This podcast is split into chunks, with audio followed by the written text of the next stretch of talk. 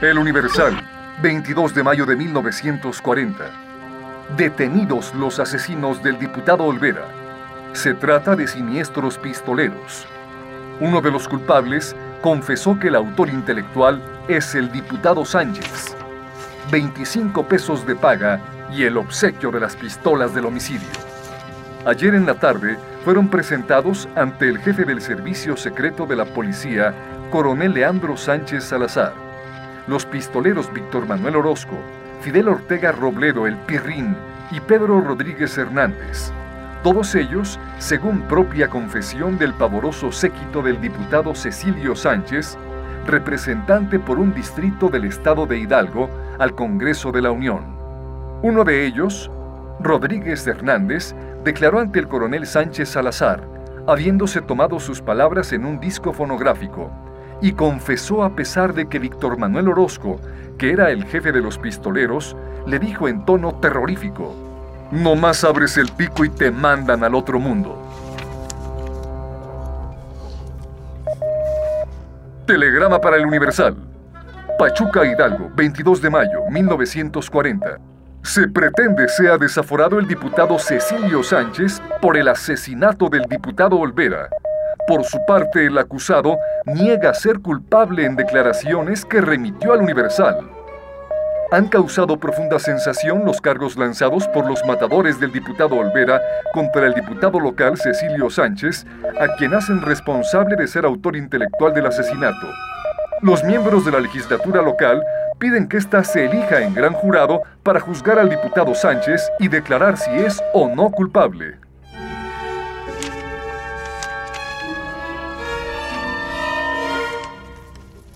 La prensa, 23 de mayo de 1940. ¿Cómo se fraguó el asesinato del diputado Olvera por sus victimarios? Lo que declaran los guardaespaldas del diputado local del estado de Hidalgo, Cecilio Sánchez, sobre el crimen político registrado en Pachuca. La prensa, 23 de mayo de 1940. Con una sábana a manera de escala, se fugaron por una ventana tres asiladas de la Casa de Orientación para Mujeres. Novedades. 23 de mayo de 1940. Bombardearon los ingleses sin tregua. Segunda fase de la Gran Batalla. Arrask y Abbeville recuperadas por los ejércitos aliados. Terriblemente contraatacaron los británicos.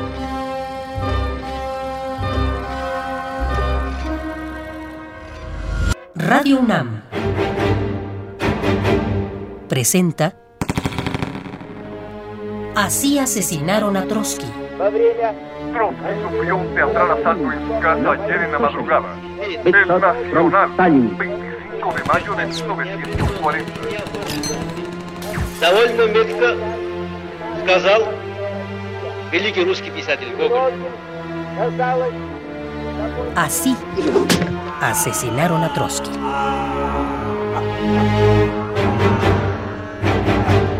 El testimonio del general Leandro Sánchez Salazar, interpretado por Daniel Jiménez Cacho.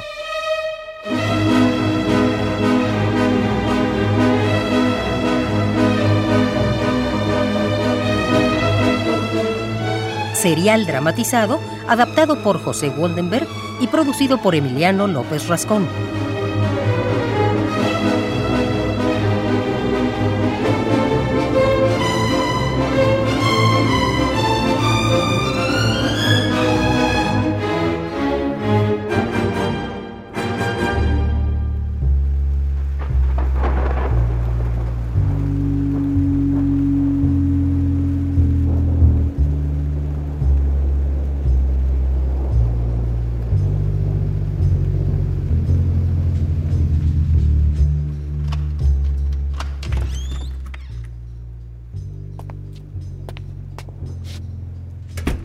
Narra el general Leandro Sánchez Salazar.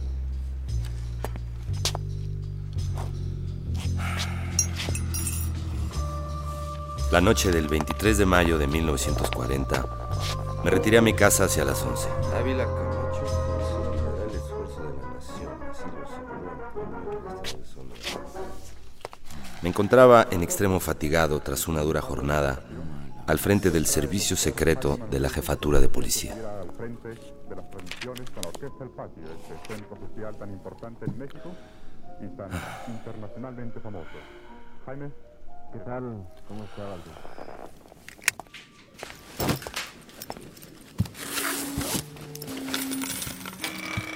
Coronel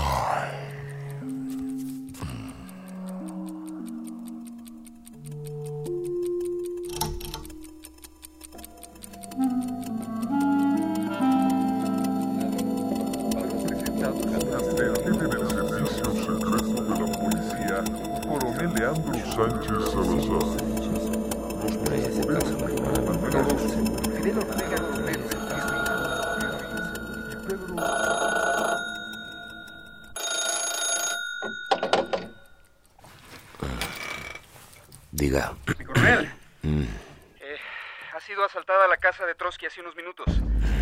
¿qué hora es? Son las cuatro, coronel. De la mañana, ¿verdad? Así es. Ah, sí, sí, sí, ya, ya me di cuenta. ¿Sabemos, sabemos quién fue o, o tenemos una idea? Eh, no, no, no, mi coronel, no tenemos mayor información. Eh, parece que se trató de un asalto, no sé. Comuníquese con Estrada sus órdenes, señor. y reúnanse conmigo en Coyoacán, en la residencia de Don León.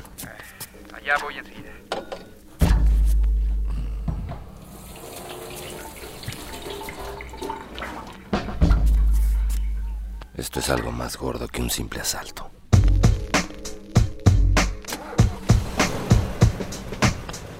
Volé de la colonia de los doctores a Coyoacán. Estrada era subjefe del servicio secreto y Galindo era el comandante de agentes. Conocía bien la residencia del famoso líder ruso. Estaba emplazada en las calles de Viena y Morelos. Y había hecho múltiples visitas. Por encargo superior, su seguridad y salvaguardia constituían una de mis constantes preocupaciones. Había llovido fuerte la noche anterior y las calles estaban fangosas. Sobre todo la calle de Viena, sin asfaltar ni empedrar aún entonces. A ambos lados, humildes casitas de adobe o de tabique y solo una que otra casa residencial. La casa de Trotsky era entonces la última a la izquierda. Me dirigí a la caseta de los policías encargados de custodiar la residencia del famoso exiliado ruso. ¿Qué pasó aquí? Nos han asaltado, mi coronel. Los asaltantes eran como 20 o más. Algunos venían disfrazados de policías y de militares. ¿Cómo íbamos a maliciar sus intenciones? Han disparado dentro de la casa como unos 300 tiros. Ahí está llegando Galindo. ¿Saben si ha habido muertos o heridos? No, no sabemos nada, mi coronel, nada. A sus órdenes, coronel Sánchez Salazar. Buenos días, Galindo. Vamos a entrar. ¿Lo mataron? Está vivo. No diga eso, Galindo. Sería terrible. Bien, esperemos que solamente esté herido. No, no, no, mejor sería que esté ileso. Ay, Galindo. Vamos a entrar a la casa. Sí, sí, señor. Nos acercamos a la puerta de la casa fortaleza. Se trataba de una finca veraniega de fines del siglo pasado, de construcción sencilla. Tenía la forma de una T. Originalmente estaba circundada por una verja de hierro, pero Trotsky la había rodeado de una verdadera muralla de concreto, con torreones aspillerados. Era ahora, en efecto, una verdadera fortaleza. La puerta era de una consistencia sorprendente, blindada, de color plomizo. Esa puerta, las altas y severas murallas y los torreones con ametralladoras le daban a la casa un aspecto más bien de prisión que de hogar, más de fuerte militar que de simple vivienda. Qué de precauciones había tenido que tomar el viejo revolucionario y creador del ejército rojo para proteger su vida. Y sin embargo, quizá ya se ha muerto en esos momentos. ¿Qué es lo que ha sucedido, señores? ¿Qué le pasó al niño? Ha sido el roce de una bala. Afortunadamente, nada grave. Menos mal. Habían abierto la puerta a los secretarios y guardias personales de León Trotsky. Eran todos jóvenes y vigorosos.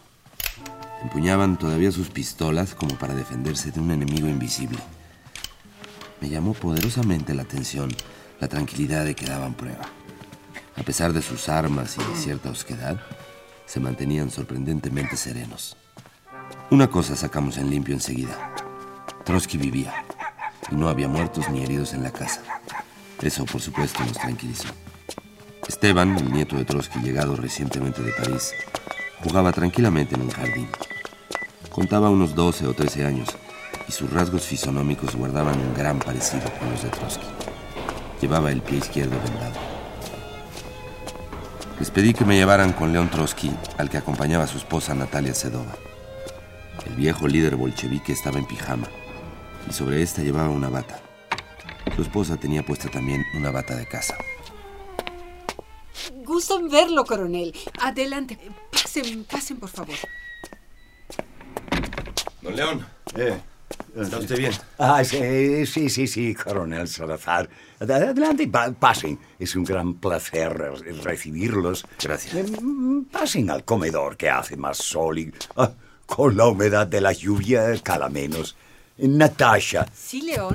Eh, ¿por qué no les preparas un café a nuestros... Mantenían una serenidad incomprensible. Diríase que no había pasado nada. Trotsky sonreía con sus vivos y claros ojos tras de las gafas de nácar, con su aire agudo y penetrante, con un fondo burlón, sarcástico, un tanto mefistofélico. Era de estatura regular, sano y más bien fornido. Su boca era grande, de labios finos, el inferior levemente pronunciado y sensual. Su cabello, su bigote y su barbita en punta eran grises, casi blancos ya. El cabello parecía un tanto alborotado, peinado hacia atrás, con los mechones cayéndole a los lados. Natalia, su esposa, se mantenía a su lado, impasible, con su aire recogido y modesto. Su rostro, que debió ser muy bello, de rasgos delicados, denotaba una gran dulzura, enmarcado en sus cabellos rubios, grises, finos. El dolor, más aún que los años, la habían envejecido prematuramente. Todos sus familiares y amigos habían perecido. Cuando recibieron la noticia de la extraña muerte de su último hijo, León Sedov, se encerraron los dos en una habitación durante varios días, sin querer recibir a nadie, sin ver el sol, los pájaros y las plantas, al margen del mundo y de la vida ordinaria. Pero, ¿por qué se mantenían tan tranquilos los dos? ¿Cómo era posible tras el inmenso riesgo que acababan de correr? ¿Acaso la vida que habían llevado, una vida azarosa, inquieta, llena de sobresaltos y de peligros, los había deshumanizado hasta ese punto? ¿Ya nada podía impresionarlos? ¿O acaso una sospecha cruzó repentinamente por mi ánimo? Me quedé parado un momento contemplándoles. ¿Se trataba efectivamente de un asalto o de un autoasalto? ¿Pasamos al despacho oficiales? Todas las piezas de la casa aparecían modestísimamente amuebladas. Ninguna ostentación, ningún lujo. Orden y limpieza por todos lados. El gran revolucionario internacional amaba el orden en su casa y en su persona. Solo abundaban los libros, las colecciones de periódicos y revistas, los archivos. Sin duda, el despacho de Trotsky era la mejor pieza de la casa. Se entraba en él por el modesto comedor, una mesa de grandes dimensiones y de vulgar madera lisa. A un lado, el dictáfono. Trotsky dictaba desde allí, sin que nadie viniera a molestarle, su enorme correspondencia con el universo entero y en cuatro o cinco idiomas sus artículos políticos, sus libros. Eh, Estábamos Natasha y yo durmiendo en nuestra alcoba. Eh, Es la que se encuentra entre el cuarto de mi nieto y, y este despacho. De pronto, despertamos al escuchar nutridas detonaciones. Mi primera impresión fue que se trataba de la explosión de cohetes o de fuegos artificiales con que eh, se celebran las, las, las fiestas en este país, las fiestas religiosas. Pues precisamente estamos en Coyacán en días de feria. ¿eh? Así es. Pero No tardé en advertir que eran estallidos, detonaciones con armas de fuego. Nos arrojamos violentamente de las camas. Natasha me empujó hacia el ángulo sureste de la habitación y me obligó, me obligó a tenderme en el suelo. Ella permaneció breves instantes de pie, como protegiendo mi cuerpo con el suyo, hasta que la obligué a tenderse a mi lado. Fue. fue lo más acertado. Eso eh, nos salvó a los dos. ¿eh? Claro. Sí. Pudimos darnos cuenta de que disparaban hacia el interior de la habitación desde la puerta de la recámara de Esteban. Y desde la del despacho y así como desde la ventana de nuestra propia alcoba. Y también por la del baño. Era un mortífero fuego cruzado. Permanecimos eh, tirados en el suelo hasta... Lógico. Hasta que cesó el fuego.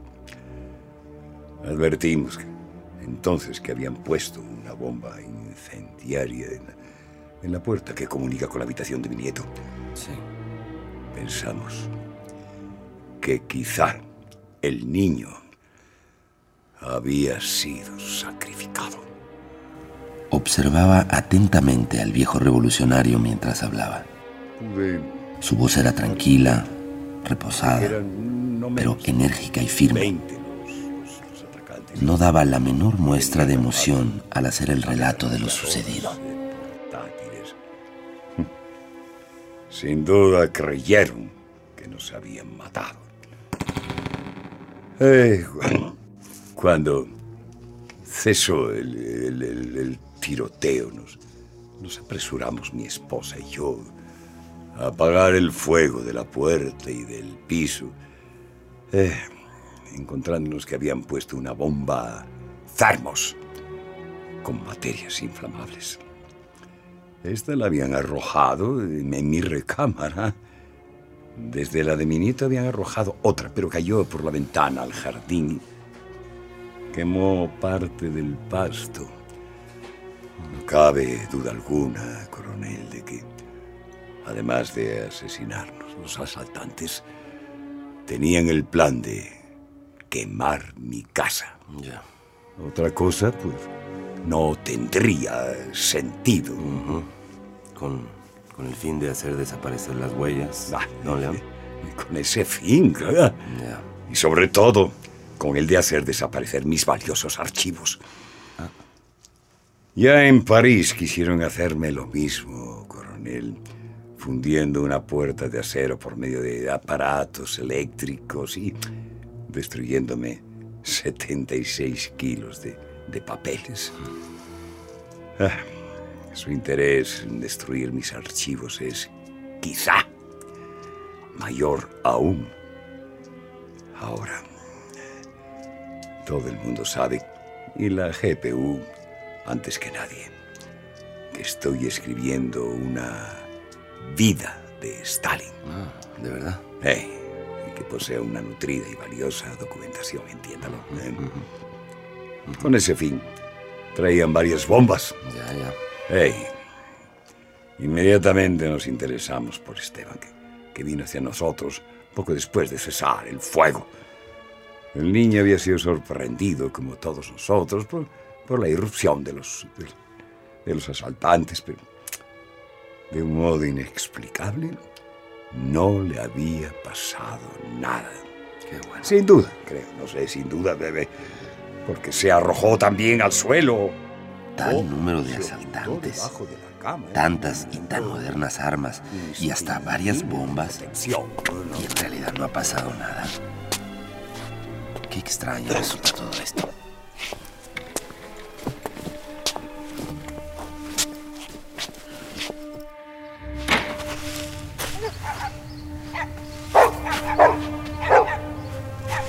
Nos reunieron poco después mis colaboradores o guardias. Vimos entonces que habían forzado la puerta. ¿Cómo habían hecho para penetrar en la casa? nos trasladamos al zaguán, notando entonces la desaparición de Robert Sheldon Hart, de Bob, como lo llamábamos todos de cariño. Seguramente se lo llevaron consigo los asaltantes.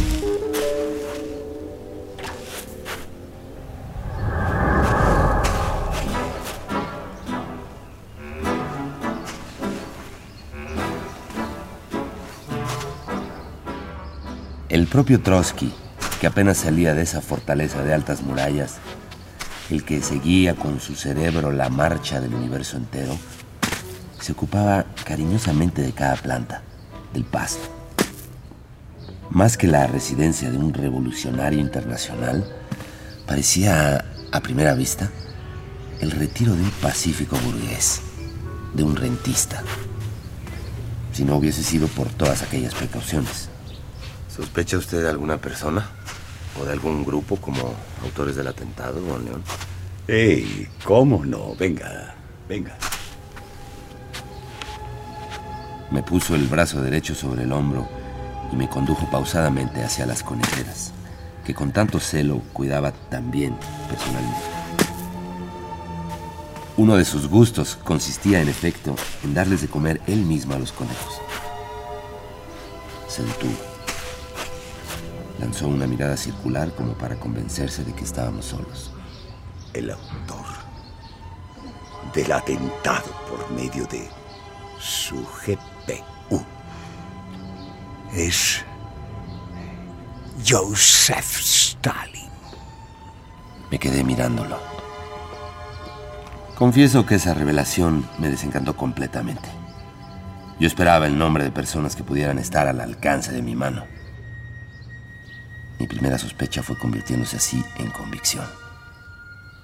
Se trata de un autoasalto, no cabe duda.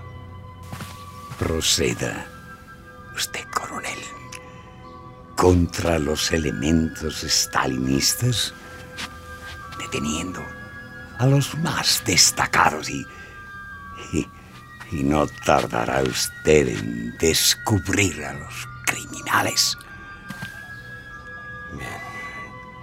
Bueno, si no tiene inconveniente, don León, voy a hacer una inspección personal. Ah, por supuesto. Adelante.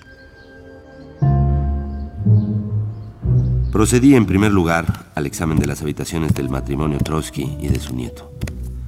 Conté hasta 73 impactos en las puertas, en las ventanas y en las paredes, inclusive dos en la camita del excomisario soviético y uno en la de su esposa, con perforación de los colchones.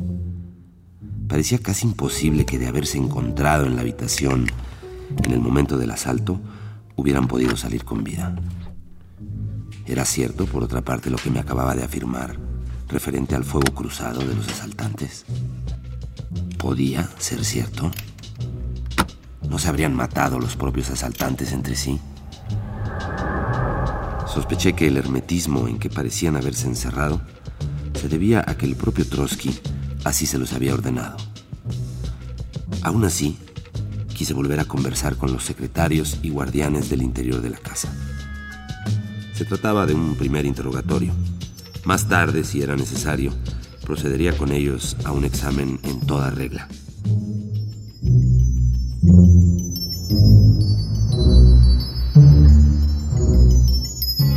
Robert Sheldon Hart, que había sido aquella noche el encargado de guardar la puerta, había desaparecido en efecto. ¿Lo habían secuestrado?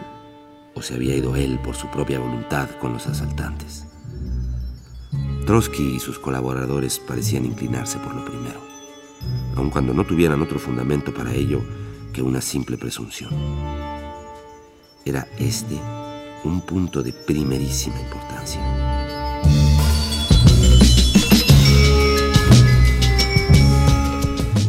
Dejar su averiguación, sin embargo, para más tarde. Los otros colaboradores del viejo revolucionario eran Harold Robbins, jefe de los guardias interiores, Otto Schussler, alemán, a la vez secretario y guardián, Walter Kerley, secretario de inglés y guardián también, lo mismo que Charles Cornell y Jack Hooper, guardianes solamente. Aparte de ustedes, ¿no había nadie más en la casa? La servidumbre y además... eh, ¿Mm? eh, ¿Además? Eh, El matrimonio Rosmer. Los compañeros Alfredo y Margarita Rosmer de nacionalidad francesa, señor. ¿Cuáles eran las obligaciones de ustedes en la casa? Resguardar la vida de Trotsky. Ah, sí.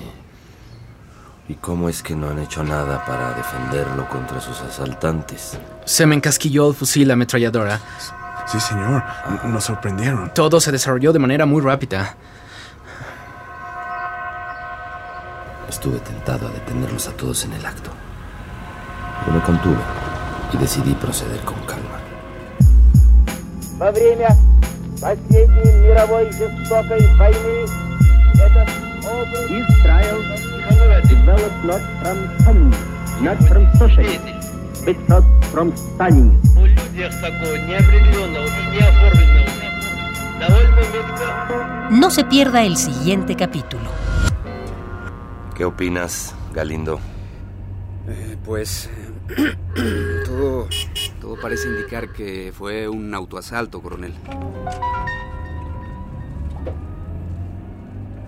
También él lo creía así. Siempre he concedido una gran importancia a la opinión de mis colaboradores.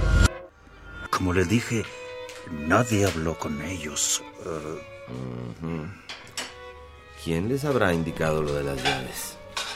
Pues eh, me pregunta algo que ¿Acaso yo realmente... Sheldon? Coronel, mi coronel, apareció uno de los vehículos. Lo encontraron aquí cerca los muchachos. Castañeda y Valderas, hagan sí, guardia. Distribúyanse por la ciudad. Jefe, ya estamos en eso. Urquidi y el chino, investiguen, investiguen los alrededores. la orden. Estén muy pendientes de la casa azul y de Diego Rivera. Diego Rivera. Vean quién entra y sale. Registren cualquier situación sospechosa. Vamos para allá, mi coronel. Sidonio Ramírez, Jálale. al centro, con Sotomayor. Lo vamos a investigar. Los Carrillo, a ver qué averiguan en la CTM y en el Partido Comunista. José Clavé, búsquele con los almazanistas. Almazán. Los demás Sí, se dispersan por la ciudad y siguen todas las pistas. Investiguen todo. sin Despreciar un solo indicio. Radio UNAM presentó Así asesinaron a Trotsky. Actuaron en este episodio, en orden de aparición, Carlos Álvarez, Omar Medina, José Luis Saldaña, Germán Robles, Verónica Langer. Lectura de notas periodísticas, Eugenio Castillo. Y Daniel Jiménez Cacho como el general Leandro Sánchez Salazar. Grabación, Arturo González. Preproducción y asistencia de producción, Jimena Hernández y Omar Tercero.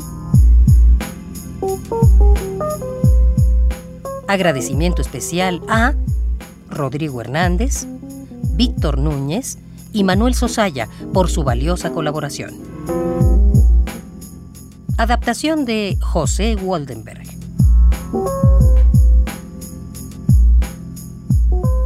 Dirección de actores, ambientación sonora y musical, montaje digital e investigación hemerográfica de Emiliano López Rascón. Así asesinaron a Trotsky. Es una producción de Radio UNAM.